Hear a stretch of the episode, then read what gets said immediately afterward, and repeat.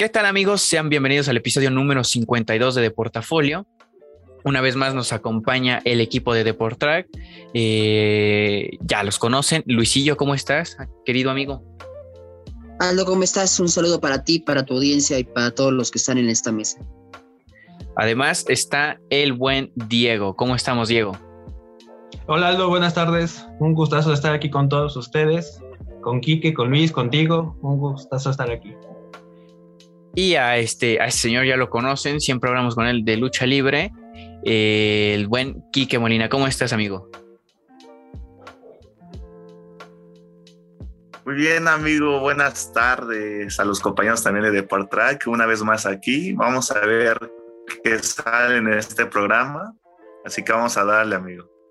Así es. Y vámonos directo. Eh, vamos a analizar un poco de lo que fue el, el torneo este, de la Liga Mexicana. Y vámonos con lo fresco, ¿no? Con lo que recientemente ocurrió y es del Atlas rompiendo la racha. ¿Cómo vemos eh, el campeonato de, Atlas? ¿Merecido, dudoso? ¿Cómo lo vemos, Luisillo? Pues es merecido porque las reglas así te lo permiten, ¿no? Eh, dudoso, pues sí, porque al final de cuentas los que no somos aficionados al Atlas, pues sí sentimos que hubo una situación dudosa, una situación polémica, no solo en la final, sino en las dos fases previas, pero al final de cuentas, eh, ¿qué equipo campeón no ha sido campeón con polémica? El más reciente fue Cruz Azul, fue campeón con polémica. Eh, las Chivas del Guadalajara, su título fue con polémica. Entonces, es difícil poder sacar un equipo que haya sido campeón sin polémica. Entonces, es, es merecido, sí, pero pues sí, evidentemente, insisto, para los que no somos aficionados al Atlas, pues sí nos queda esa incertidumbre de que por ahí algo anda mal, porque pues el jefe de Bricio es el hermano del presidente deportivo del Atlas, entonces como que eh, son cosas que no deberían de pasar, pero pues pasan, bendito sea el fútbol mexicano. Así es. Diego, eh, sobre todo este tema que tocaba ya eh, Luis acerca de quién es el jefe de Bricio, las polémicas arbitrales. Vemos a, un eh, grupo Orlegui con mucho peso en la Liga MX. Sí, sí, sin duda alguna. Me parece que el grupo Orlegui está eh, si bien se está apoderando del fútbol mexicano, por así decir, o eso está aparentando hasta el momento, que, a ver, sinceramente yo también veo que las, digamos que si se les puede decir perjudicaciones al Atlas eh, fueron a favor del equipo rojinegro, que eso no mancilla el buen fútbol que manejaron por lo menos durante la mayoría de los partidos de la liguilla. Y más siendo contra un equipo de Grupo Pachuca que si creo que los, los que estamos aquí sabemos que eh, los dos grupos no se caen bien, para nada bien, aquí el 2017. Eh, yo creo que a como diera el lugar, uno de los dos tenía que ganar y ese creo que lo buscó siempre Alejandro, simplemente con las declaraciones que dijeron al final del juego de ida de que hay que cuidar con lo que se dice porque si no se provoca, me parece que eso le pone como un broche a la rivalidad que es totalmente pública contra el grupo Pachuca.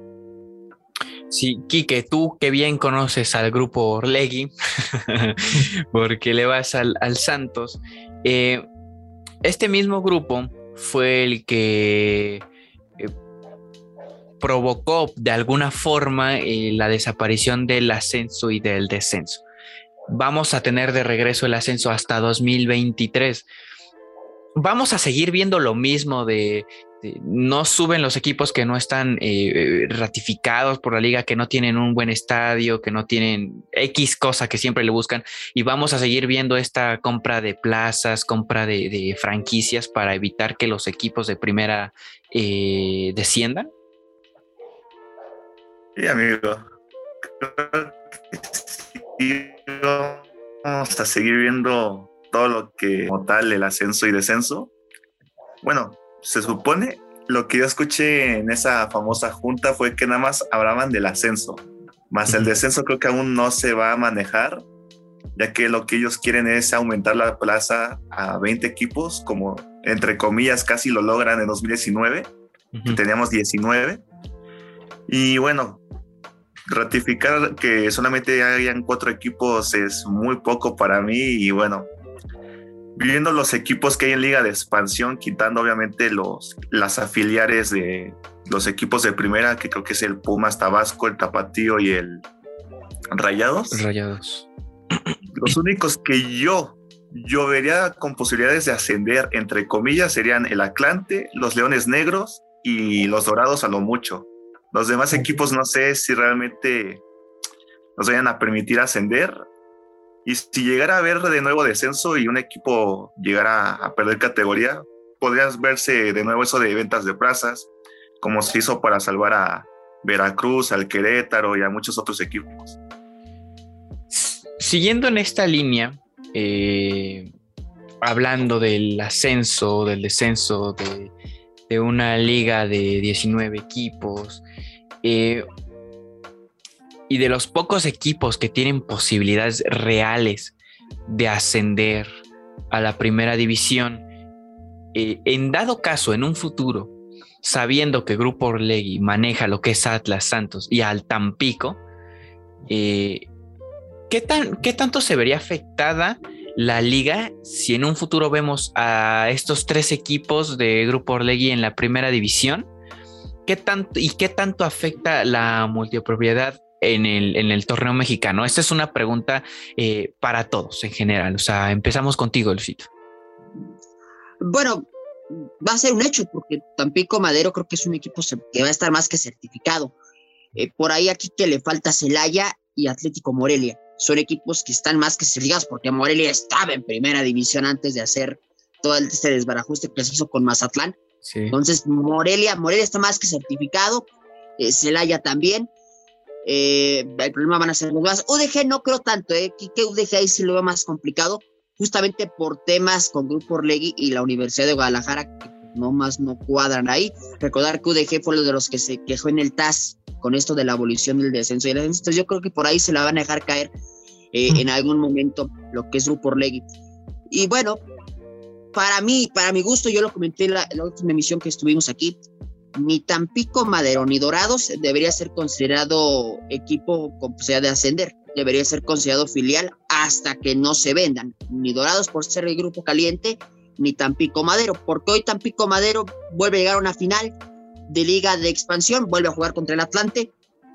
Y, y, sí se ve, ¿no? Que en algún futuro no muy lejano pueda ascender porque el formato de competencia así te lo permite, porque no fue un equipazo. De hecho, es el equipo con más empates en la historia de la segunda división, con 11 empates en 18 fechas disputadas hasta ese momento, porque al final de cuentas le gana los dos partidos a Dorado de Sinaloa, pero en, termina calificando empatando a, su rival en cuartos de final en el juego de, vuelta. Entonces, en fin, son, son muchas cuestiones, muchos detalles pero pues la FIFA le vale, es la realidad, a la FIFA le vale, prefiere ver gritos de lo que grita la afición afuera de la cancha, lo que pasa dentro del, fútbol mexicano. Entonces yo creo que sí vamos a ver a Tampico Madero.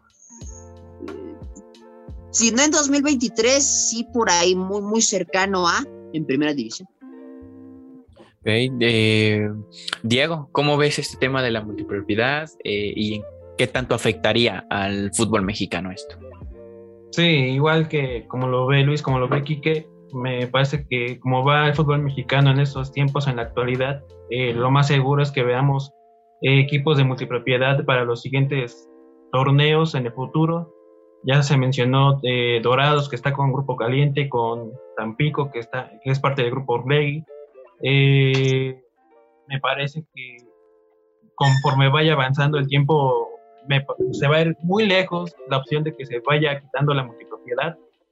Eh, me parece también que, que hay equipos, Luis lo decía, Dorados parece que tiene mejor equipo que algunos equipos de, primera división como Querétaro, por ahí tal vez Tijuana, eh, Necaxa tal vez, pero sí, mientras siga la multipropiedad en el fútbol mexicano, se va a seguir criticando, se va a seguir eh, diciendo que, cualquier clase de fútbol es el que tenemos porque es la verdad.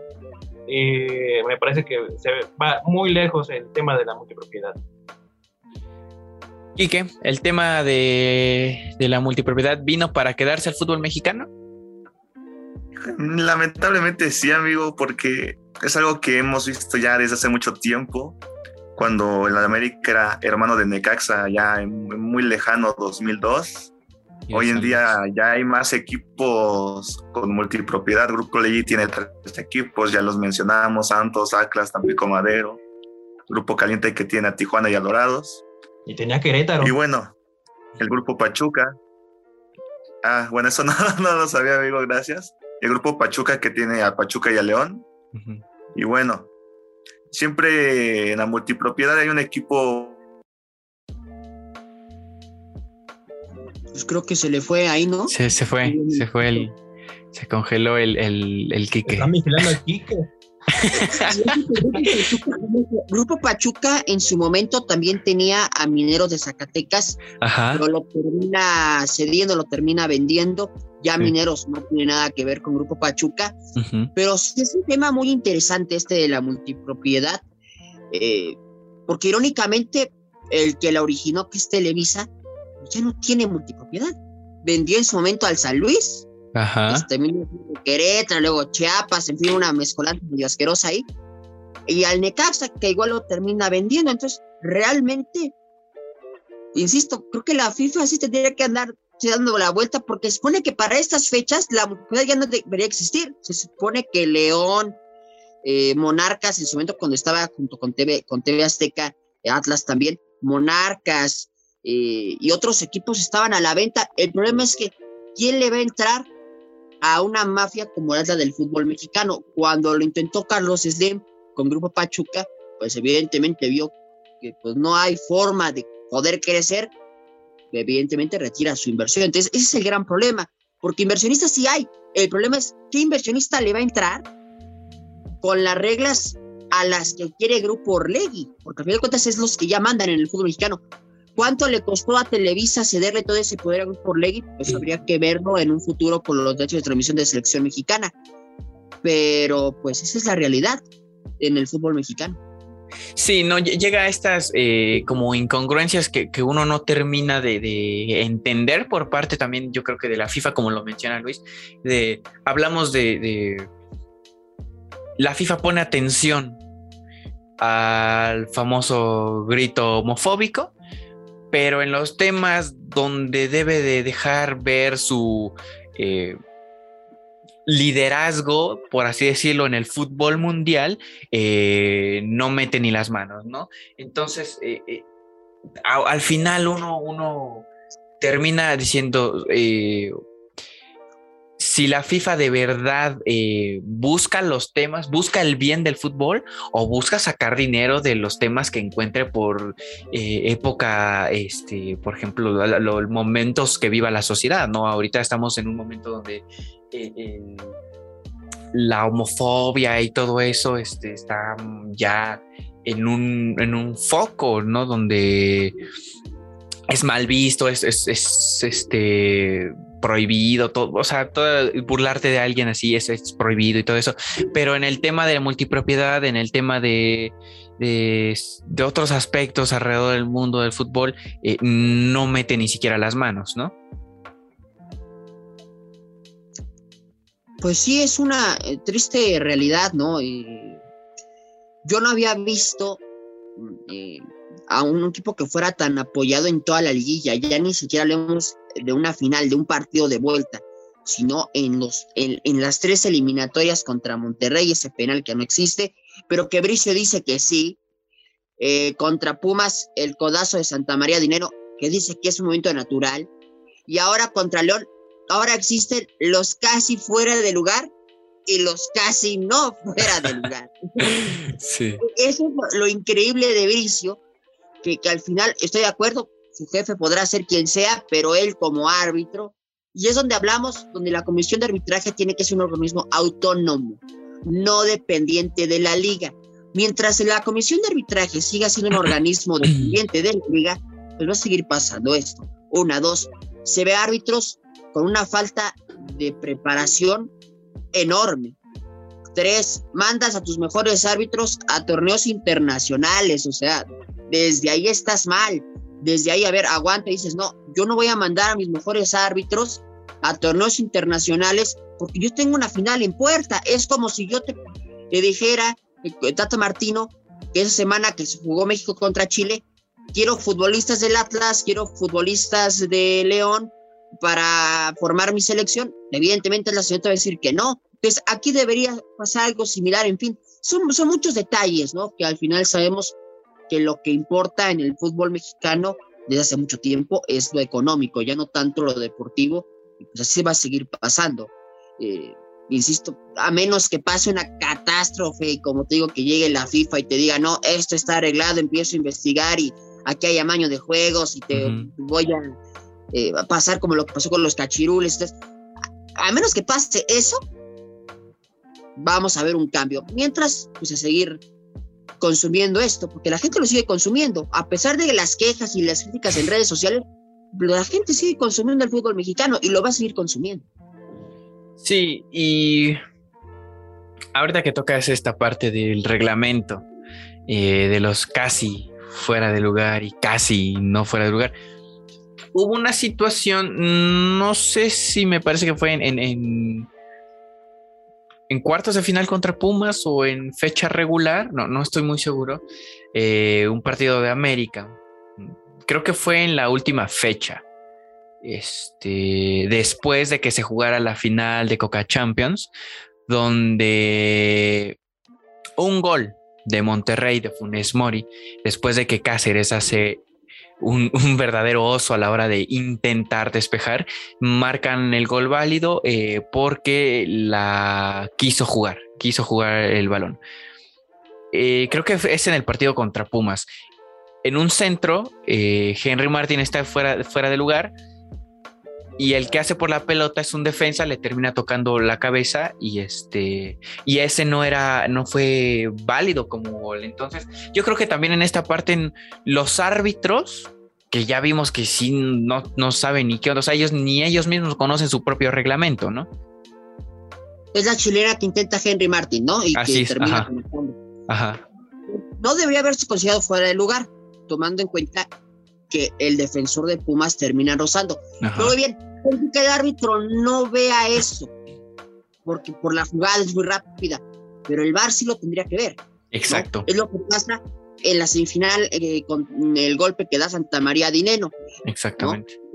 Como el penal que no le marca en el 85 a, a Mena. Muy bien, el árbitro no lo ve. Evidentemente el partido está en otras cosas, muy bien. Pero el VAR, ¿dónde está el VAR?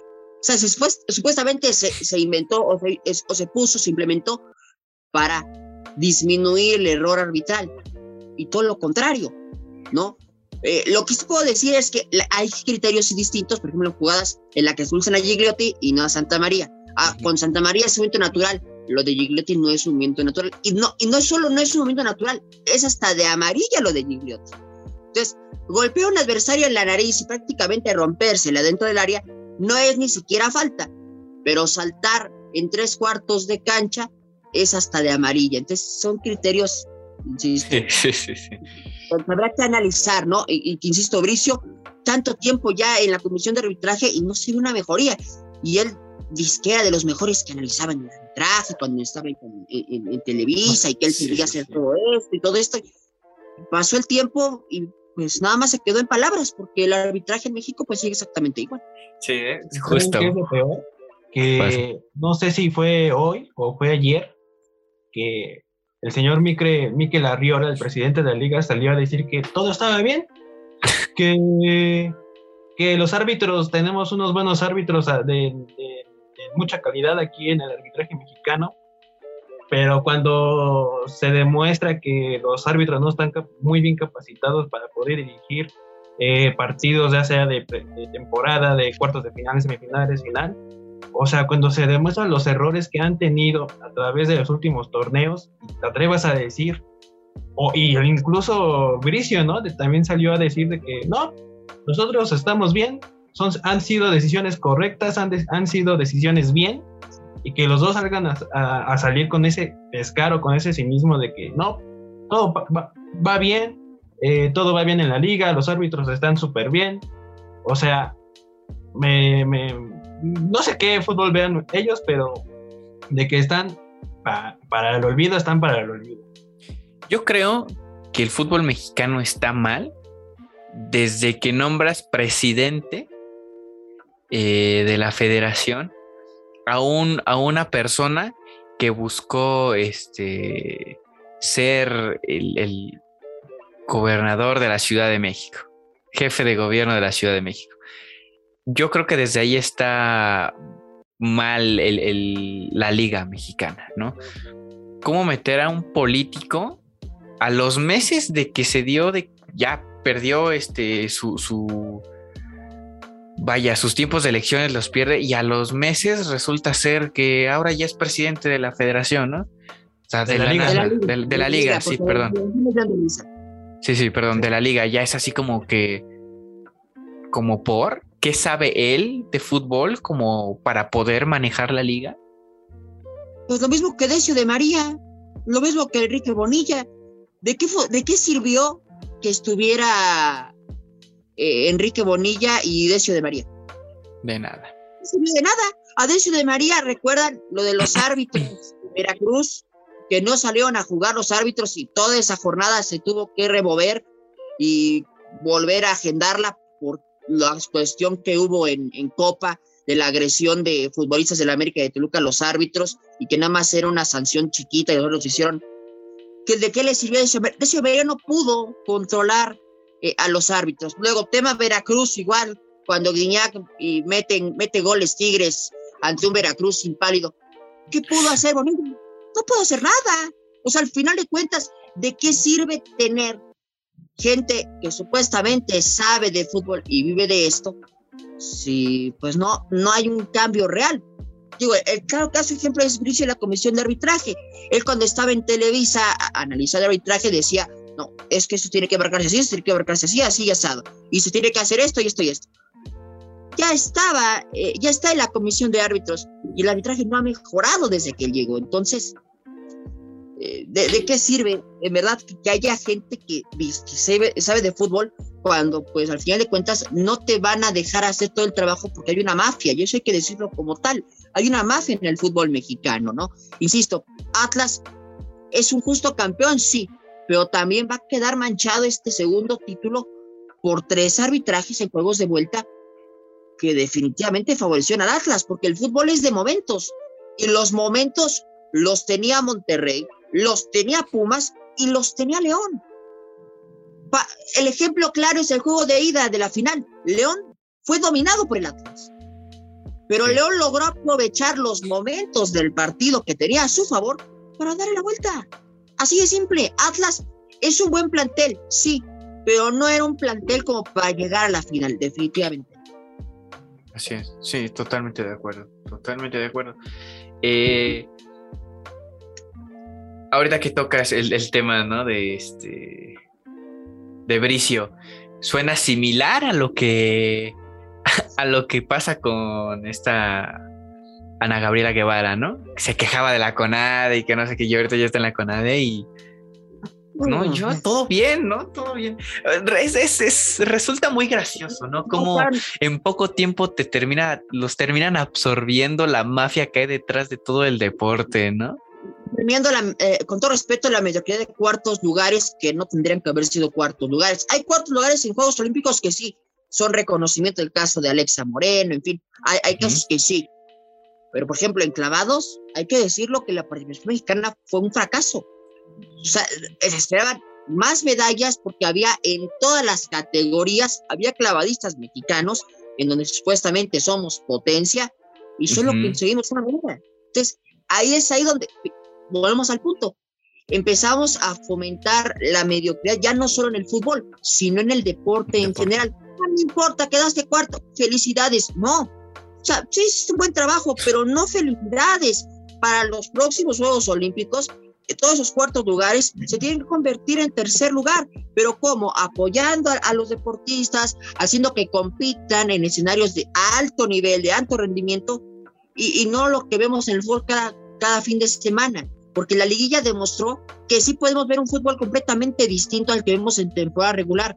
17 fechas donde te lloran los ojos con un fútbol horrible, esa es la realidad. Sí, ¿eh? sí. Eh, y volviendo al tema este del arbitraje, eh, no sé ustedes, pero yo percibo cierto favoritismo en algunos casos, ¿no? Tocabas el tema de, de los árbitros que ya no salieron a jugar, ¿no? La, la huelga que hicieron por lo de Pablo Aguilar que se sintieron agredidos, ¿no? Esa fue, esa fue su, su paro, su pretexto. Y resulta que cada semana vemos un reclamo igual o hasta peor por parte de Guiñac y no pasa nada. Hasta, hey, no, Guiñac, no, no, no, ni una tarjeta amarilla, nadie. Nadie ha tenido el valor nadie ha tenido los pantalones bien puestos para, ¿sabes qué? A mí no me, a mí no me vengas a gritar así. ¿Vale? Y pum, tu tarjeta amarilla.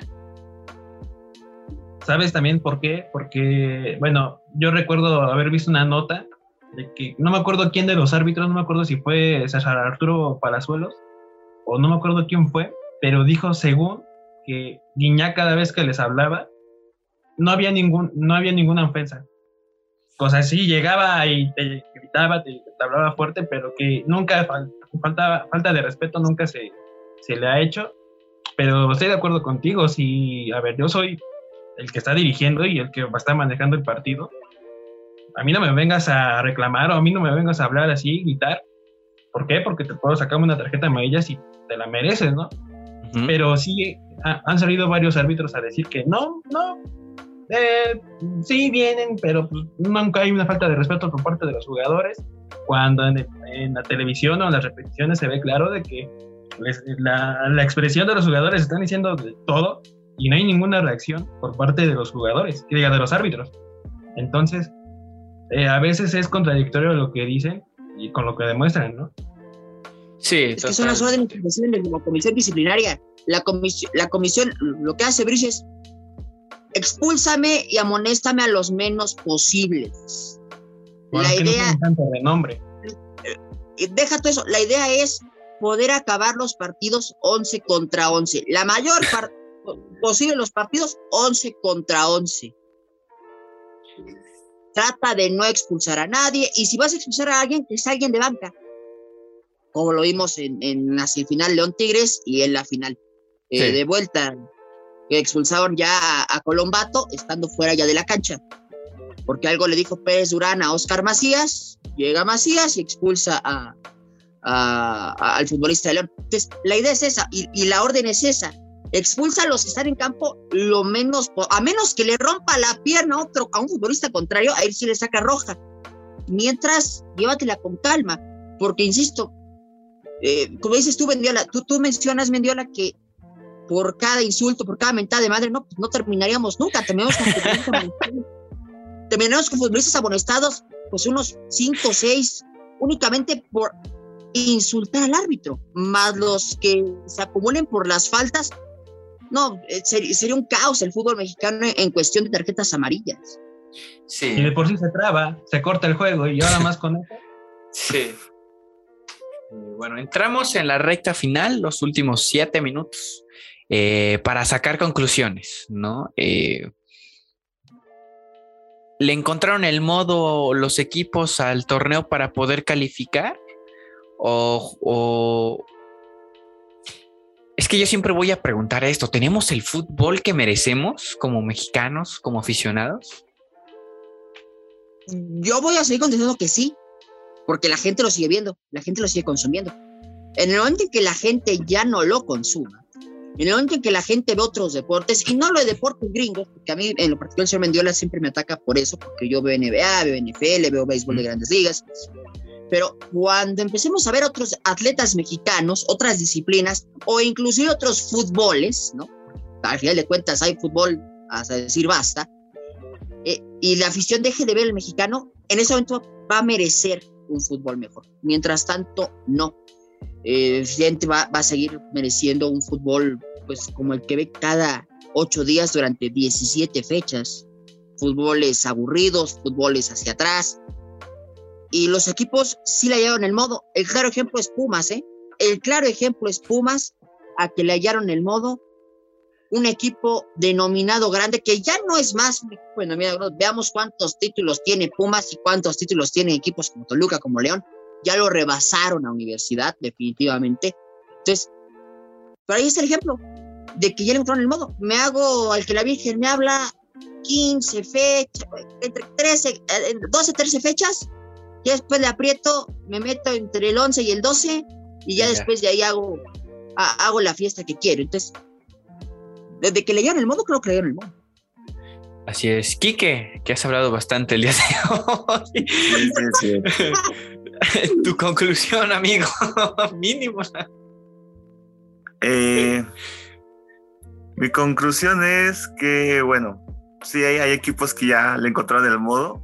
Hay otros que, aunque el torneo les, ha facilitado el hecho de que puedan entrar, no lo han logrado como Tijuana o el Juárez, pero bueno, hay equipos que ya le encontraron el modo y van a aprovechar el repechaje para tomar el impulso, como lo ha hecho Pumas y como lo han hecho otros equipos.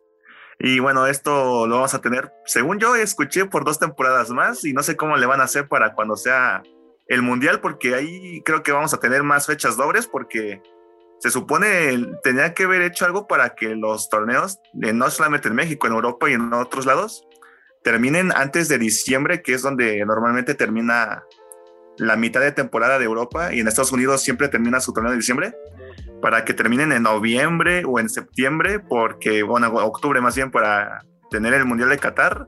Y en México creo que para esas fechas vamos a tener muchas dobles jornadas porque ratificaron el repechaje para dos torneos más, entonces... Y bueno, vamos a tener el mismo fútbol de siempre, como dijo mi compañero Luis, mientras más siga apoyando a la gente o lo siga viendo a pesar de las quejas en redes sociales, vamos a tener este fútbol. 17 jornadas olvidables, más que uno que otro partido que se llegue a salvar de, de jornada, que son muy pocos, la verdad. Entonces, pues vamos a ver si en algún momento alguien abre los ojos y hace que mejore el fútbol mexicano, vamos a tener esto por mucho tiempo más. Así es. Dieguillo. Lo mismo que dijeron ellos. este, no, estoy de acuerdo completamente con, con, con Kike y con Luis. Eh, y yo soy uno de ellos porque me odio porque lo voy a seguir viendo. Pero. pero. Pero deportes, Sí, creo que tengo que empezar a apoyar, pero sí, mientras eh, los directivos vean que se sigue consumiendo, que la gente sigue yendo a los estadios, que, que, estén ahí cada fin de semana, me parece que van a seguir con lo mismo. Eh, yo no le veo vuelta al carro eh, de aquí a un buen tiempo, o por lo menos Sí, de, tal vez aquí a que, llegue el Mundial del 2026, ¿no? Que tal vez ahí, tal vez, y eso es un decir, que se pueda ver una mejoría o, se puede hacer algo, ¿no? Así es. Bueno, al final, eh, como aficionados del deporte, estamos sujetos a lo que los dueños del fútbol mexicano decidan eh, que veamos, ¿no? Si ellos deciden que veamos repechaje, tendremos repechaje. Si ellos deciden torneos largos, que nunca va a pasar, honestamente, yo lo veo muy lejano, eh, veremos eso, ¿no? Eh, muchas gracias a cada uno de ustedes por acompañarnos en este episodio más. Muchas gracias, Diego. Muchas gracias, Luis. Muchas gracias, Quique. Este, en la descripción, si están viendo esto en YouTube, en la descripción aparecerán todas las redes sociales de cada uno de ellos, del equipo de Deportrack de las redes sociales del buen Quique, que, está metidísimo en la lucha libre y en, otros proyectos. Y en Chucky, así es. Eh, pues muchas gracias amigos y nos estaremos viendo en otra, siempre y cuando eh, la plataforma de Zoom nos permita estar más tiempo.